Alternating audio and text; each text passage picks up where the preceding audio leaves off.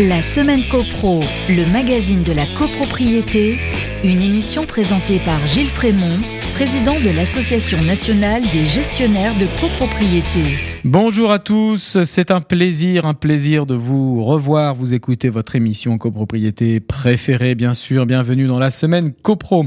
Cette semaine, on vous propose la suite. Le contrat type de syndic est-il adapté? Partie 2, c'est la minute juridique, c'est un débat. Mais tout de suite, on commence avec l'actu de la semaine. La semaine copro, l'actu de la semaine. L'actu de la semaine, on parle bâtiment, les balcons. Les balcons sont en souffrance, une situation qui inquiète Angers, Maine-et-Loire il y a cinq ans. Un balcon cède lors d'une soirée entraînant le décès de quatre jeunes. On estime que la France compte aujourd'hui 10 à 15 millions de balcons. 2019, un rapport intitulé Balcon, point de vigilance, commandé par le ministère du Logement et réalisé par l'agence Qualité et Construction, met en lumière les causes de ces sinistres. Jean-Pierre Thomas, expert en charge de cette étude, confirme que cette enquête avait pour but d'informer, d'alerter sur les problèmes des balcons. Il n'y a pourtant rien qui a fondamentalement changé, même si une évolution des exigences réglementaires, thermiques, sismiques, etc., a sophistiqué leur mode de réalisation. Selon le rapport, 10 à 15 balcons s'écroulent pourtant chaque année, sans nécessairement faire de victimes. En moyenne, un logement est signalé chaque mois, et très souvent bien au-delà du délai de la garantie décennale ajoute Jean-Pierre Thomas. Le signalement peut être une anomalie, un défaut, une intervention, etc. Sur 15 millions de balcons, cela reste finalement peu, mais tous ne font pas forcément l'objet d'un signalement. Les causes? Elles sont multiples. Défauts d'étanchéité, défauts structurels, infiltration, dégradation. Les balcons concernés sont principalement ceux construits avant 2000, avec pour la grande majorité du béton comme élément constitutif, loin devant les balcons en pierre ou en bois. Prévenir les effondrements, le risque reste, largement méconnu. Jean-Pierre Thomas confirme qu'il faut informer, sensibiliser et s'engager. Pour Dominique Boussuge, présidente de l'Institut international des experts, dans un documentaire diffusé sur France 5, 5 décembre 2021, intitulé L'envers du béton, l'experte plaide pour un contrôle technique sur le même principe que celui des voitures tous les 5 ans afin de pouvoir entretenir et rénover ces bâtiments. L'expert prend en exemple le cas de Monaco qui, avec un arrêté ministériel de mai 2005 fixant les conditions d'occupation des balcons, loggia et terrasses des immeubles lors des grands prix automobiles, exige un contrôle des balcons bordant le circuit urbain de Formule 1 avant le début du Grand Prix. Un exemple forcément anecdotique, mais qui démontre à la fois l'existence d'un risque et de solutions. Ainsi va l'actualité, on passe à la revue de presse. La semaine copro, petites histoires de copro agacé par le tapage provoqué par sa voisine de palier, euh, l'artiste Olivier Boiry, à Fontenay-sous-Bois, a décidé de trouver une solution. D'abord, agacé par les bruits, euh, le déplacement des meubles, des cris, des, bruits d'enfants, euh, il s'est plaint auprès de sa voisine. Deuxième temps, il a porté plainte contre sa voisine de palier qui ne voulait rien entendre, et puis il a envoyé des lettres auprès de son bailleur. Hélas, toutes ces tentatives de solution n'ont rien donné. Alors Olivier Bouéry a cherché une solution. Eh bien, il a décidé de s'installer pour dormir euh, dans son local vélo. Euh, c'est-à-dire que euh, il cherchait comment se reposer. Il disait oh là là, je me renfermais, je n'arrivais plus à dormir. je j'étais de plus en plus fatigué et donc j'ai découvert que le local vélo situé dans l'arrière-cour de l'immeuble géré par le bailleur social était disponible. Donc j'ai aménagé le local. Il y a installer un matelas. Il y retourne juste pour se doucher et se nourrir. Alors, c'est vrai que ça paraît tout à fait bizarre, mais euh, en tout cas, il a trouvé une solution au-delà du euh, juridique, euh, à tel point que le bailleur social 3F a décidé de prendre le taureau par les cornes. Il va insonoriser les murs mitoyens entre les deux appartements, le plancher avec le voisin du dessous. Tout est bien qui finit bien. Ayant trouvé une solution qui ne gêne personne, bah, finalement, il a réussi à faire bouger son bailleur. Voilà une histoire de voisinage qui ne se finit pas sur le terrain juridique pour une fois, mais qui se finit bien. Euh, quant au euh, local vélo, personne ne nous dit qui utilise les vélos et où ils sont rangés désormais. Le vélo, ce sera pour plus tard. La semaine copro, la minute juridique. Le contrat type de syndic est-il adapté? Deuxième partie. Nous nous sommes posé la question la semaine dernière de savoir si le contrat type de syndic, contrat réglementé par décret, était légal au regard de la liberté contractuelle, principe fondamental, et s'il était légitime. Voyons aujourd'hui si le contrat type est fiable. Le contrat type est-il fiable économiquement, fiable pour les parties contractantes?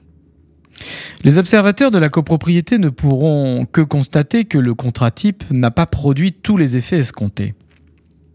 Les crispations perdurent, les articles de presse et autres reportages à sensation n'ont pas faibli.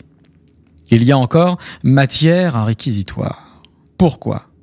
On l'a dit, les facturations particulières existent encore. La loi les a même institutionnalisées, laissant ainsi la porte ouverte à de potentiels dérapages.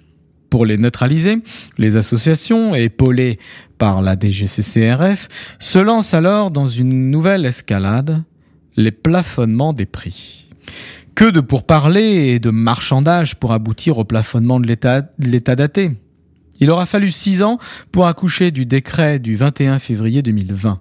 Six ans pour décréter un montant, six ans pour rédiger une simple ligne, je cite, Le montant mentionné au petit b de l'article 10-1 de la loi du 10 juillet 1965 suivisé est fixé à 380 euros TTC. Fin de citation. Ceci étant fait, on sent poindre maintenant de nouvelles revendications pour d'autres prestations, comme le prêt à dater, entre guillemets. Procéder par étapes, et ainsi de suite vers un contrôle total des prix.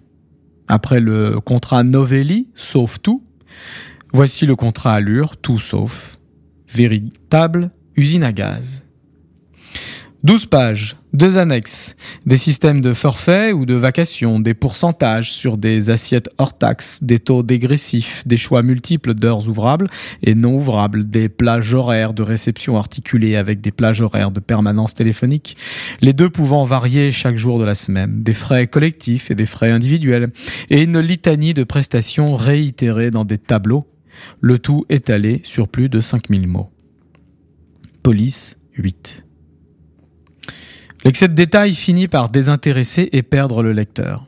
La preuve en est, le législateur s'est senti contraint d'élaborer après coup une nouvelle fiche d'information résumée sur les prix et prestations du contrat de syndic. Celui-ci n'étant visiblement pas assez intelligible. Cette fiche est entrée en vigueur le 1er janvier 2022 à la suite de l'arrêté du 30 juillet 2021. Ce sont désormais quatre pages supplémentaires d'un nouveau modèle technique qui viennent peser dans les convocations d'Assemblée générale. Est-il vraiment nécessaire de contractualiser sur le nombre de visites annuelles? Avons-nous oublié à ce point que le syndic mandataire n'est redevable que d'une obligation de moyens et non de résultats? Avons-nous oublié à ce point que la mission essentielle du syndic est la représentation du syndicat et une saine gestion de ses affaires? Tout manquement au formalisme du contrat est passible d'une amende administrative de 3 000 euros pour une personne physique et 15 000 euros pour une personne morale. L'administration contrôle et sanctionne. Le contrat type est verrouillé et la nouvelle convention de prestation de services de l'ordonnance de 2019 n'est qu'un leurre. Cette convention, que le syndic peut conclure avec le syndicat des copropriétaires, ne peut porter que sur des prestations de services autres que celles relevant de sa mission de syndic, et répondre à l'objet du syndicat des copropriétaires, c'est-à-dire l'administration, la conservation et l'amélioration de l'immeuble. Il ne reste donc plus rien pour la convention. Les honoraires particuliers ont toujours posé problème, et ils en poseront toujours. Pour traiter le problème, supprimons-les tout simplement.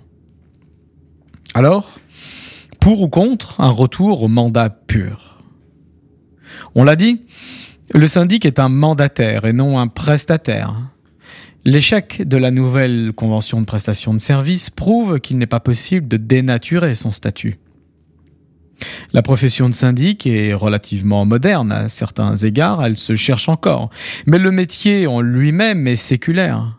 Sous l'Ancien Régime, le syndic était le notable chargé de représenter, d'administrer, de défendre les intérêts d'une paroisse ou d'une communauté rurale. Mandataire et administrateur de biens, voilà son identité propre. Le mandat du syndic est donc général. Alors pourquoi son contrat n'en serait-il pas le reflet? Un contrat global et forfaitaire, un mandat d'une page comportant seulement la désignation des parties, l'objet, la durée et le prix. Inutile de lister les innombrables missions du syndic puisqu'elles sont déjà inscrites dans la loi et d'une façon générale dans ses obligations de mandataire. Les honoraires particuliers, qui représentent environ 25% du chiffre d'affaires du syndic, seront mécaniquement transférés dans le prix unique. Dans ce cas, mettons tout de suite 30% et n'en parlons plus. L'offre et la demande s'équilibreront sans biais sur un seul indicateur parfaitement identifié.